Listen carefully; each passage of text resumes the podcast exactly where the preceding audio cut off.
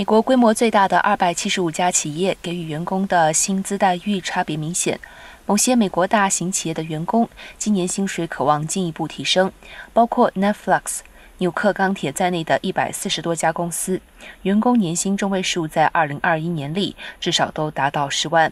亚马逊最高基本起薪便将从年薪十六万调至三十五万。二零二一年，员工年薪中位数最高的二十五家企业中，有十二家是科技公司或科技导向的媒体平台，例如 Netflix 以及 Facebook 母公司 Meta Platforms。但收入的另一端，则有包括沃尔玛、家得宝等四十一家大型企业，二零二一年员工年薪中位数未达三万元。